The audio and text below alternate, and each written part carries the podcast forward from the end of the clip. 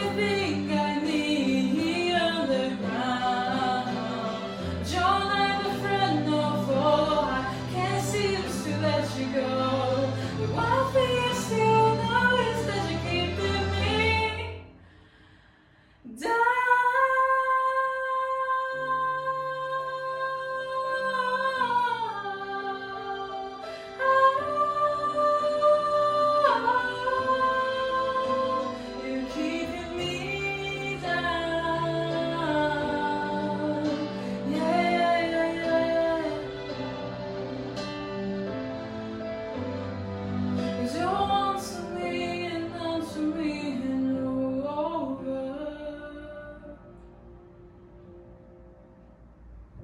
Something always brings me back to you.